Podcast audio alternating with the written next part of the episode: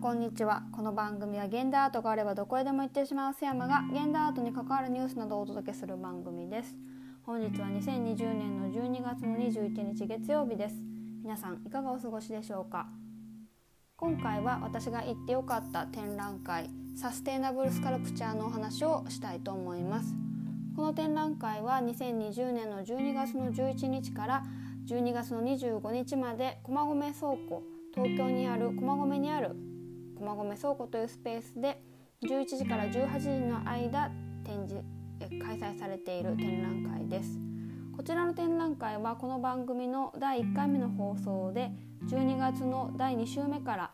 スタートするおすすめの展覧会3つの中でご紹介させていただいたんですけれども、まあ、私あの実はこの展覧会行けないかなと思って諦めてたんですけれども、まあ、タイトルコールにある通りアートがあればどこへでも行ってしまうという私の毒性が存分に発揮されましてもう無理やり行ってまいりました。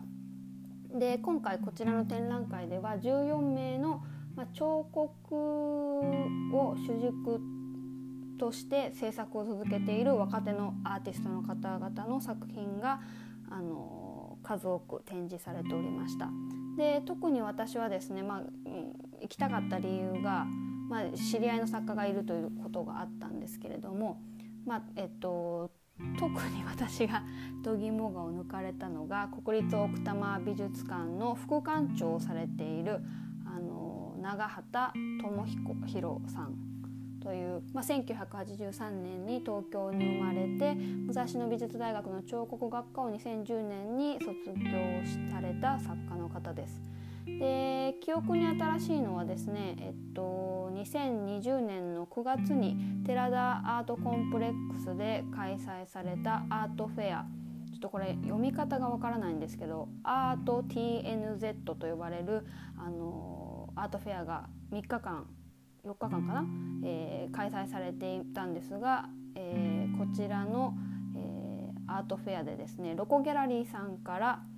えー、ファミリーレストランというペンネームで漫画家として活躍する長畑さんがま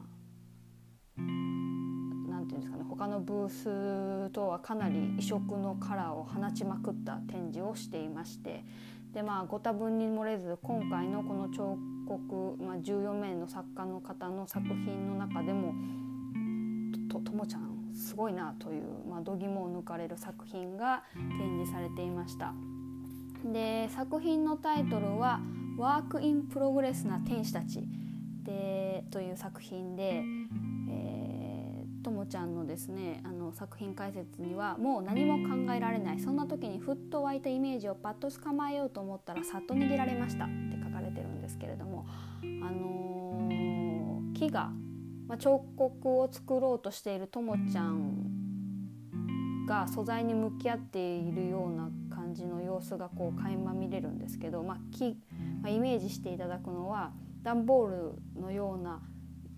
もので木が3本作られてでしてねその木がパカッと割れたようなあの形があの造形物で作られてましてそのパカッと割れたところに、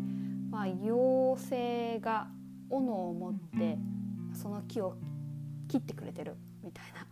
あのー、ちょっと言葉で説明するのは非常に難しいんですけれどもかなり巨大な、まあ、2メ高さ2メートルぐらいあるんですかね横横も2メートルぐらいあるかなり場所は取る作品なんですけれども、まあ、なのでそのイメージとしてはともちゃんがこう木に向かって作業をしようとしてたら天使たちがこう助けてくれていたその瞬間を彼は今回の作品であの表現しているのかなって感じなんですけどまあ何て言うんですかね言葉ではなかなか難しいんですがまだかなり巨大で、まあ、ホワイトキューブの場所にはかなり異質で国立奥多摩美術館であの作品を見る分には、まあ、あまりこう違和感なく受けられるかと思うんですけれども。まあ、ともちゃんよくここにこれを持ってきたなと関心といいますかあの驚きといいますか、まあ、毎度なんですけれどともちゃんはあの想像を超えてくる作品を出してくるので、まあ、今回もご多分に漏れず非常にあのなんだこれという形であの面白く見させていただきました。えー、っと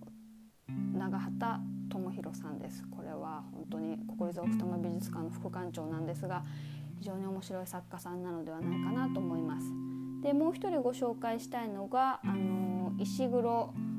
健一さんという方で、えー、神奈川1986年神奈川県生まれで現在は、えー、滋賀にある山中スープレックスという共同アトリエのに所属している、まあ、山中スープレックスというアーティストコレクティブを創設した人なんですがこの方は、えーえーと、映像作品を2点出されていました。こちらはあのー、本年度の3月に3331のアートフェアにも出展されていた作品で私その時あの石黒君からこの作品についてご紹介をしていただいたんですけれどもあのミクロネシア連邦ヤップ島に現存する石器化、まあ、石のお金に関するリサーチを中心としたプロジェクトからなるあの映像作品でして、ヤプ島ではではその石化に関するが持つ固有の物語が価値に置き換えられるという構造への関心から出発したということでそのお金の価値ってなんなんじゃらほいということをあの作品にしている、まあ、通った作品なんですけれども、まあ、お金と私たちは普通に、まあ、何もなしにその価値っていうのは日本政府が決めたそのお金をあの使っていてアメリカに行ったらアメリカ政府が決めたドルを使ってっていうことなんですがそのヤップ島の島ではそのお金を作るのにかかった労力がそのお金の価値になるということでどれだけこの労力を相手にこのお金を作るためにどれだけの労力を使ったかっていうことを、まあ、今節丁寧に語るっていうプロセスがあるらしくてですね。そのあの価値を高めるためにはそあれも武勇伝じゃないですけれどもものすごいあのお金そのお金を作る作るのに苦労すればするほどそのお金の価値が上がるといったところでじゃあそもそも物の価値って何何なんだろうっていうことを考えさせられるような作品ででして。石黒君彫刻家なんですけれどもあの今回この展覧会に出していた作品は映像作品ということでまあ、本当はその、まあ、セットでその映像2点だけではなくてそのヤップ島で作った彼が作ったお金、まあ、彫刻なんですけれどもその彫刻を合わせて展示してたりもする場合もあるんですが今回は映像2点が展示されていました。まあ、石黒くん、まあ、リサーチが得意なんですかねとてもあの面白い作品ではないかなと思います。まあ、こんな形で、まあ、他にもまあ14名計14名ですのでまだまだ紹介したりないかとは思うんですが、まあ、その若手の作若手の彫刻家と言われる方々の作品を一堂にあのことができるので非常に面白いのではないかなと思います。それと、えっと、こちらの、えー、展覧会の関連企画として、えー、タイトル「パブリック・デバイス彫刻の象徴性と困窮性」という展覧会が、えー、同じ会期で2020年の12月の11日金曜日から12月の25日までこちらは東京芸術大学美術館の陳列館と、えー、でこちらも開催されていますのでぜひこちらも一緒にあの見に行ってほしいなと思います。まあ、私の印象としては駒込倉庫の方がもう少し若手の作彫刻を扱う作家が展示されていて、えー、東京芸術大学の美術館の方ではもう少しあの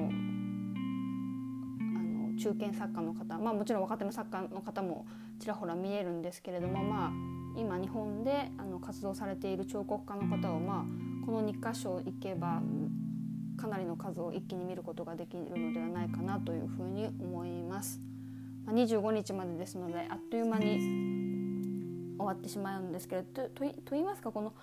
12月だけ開催される展覧会が多いこと多いこと一体何があったんだってちょっと思っちゃうんですけれども、まあ、皆さん、あのー、忘年会など今年はないかと思いますので仕事終わりなどにふらっと美術館だとかギャラリーとかに行ってアートに触れる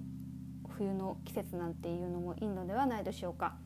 それでは次の番組でまたお会いしましょう。ではでは。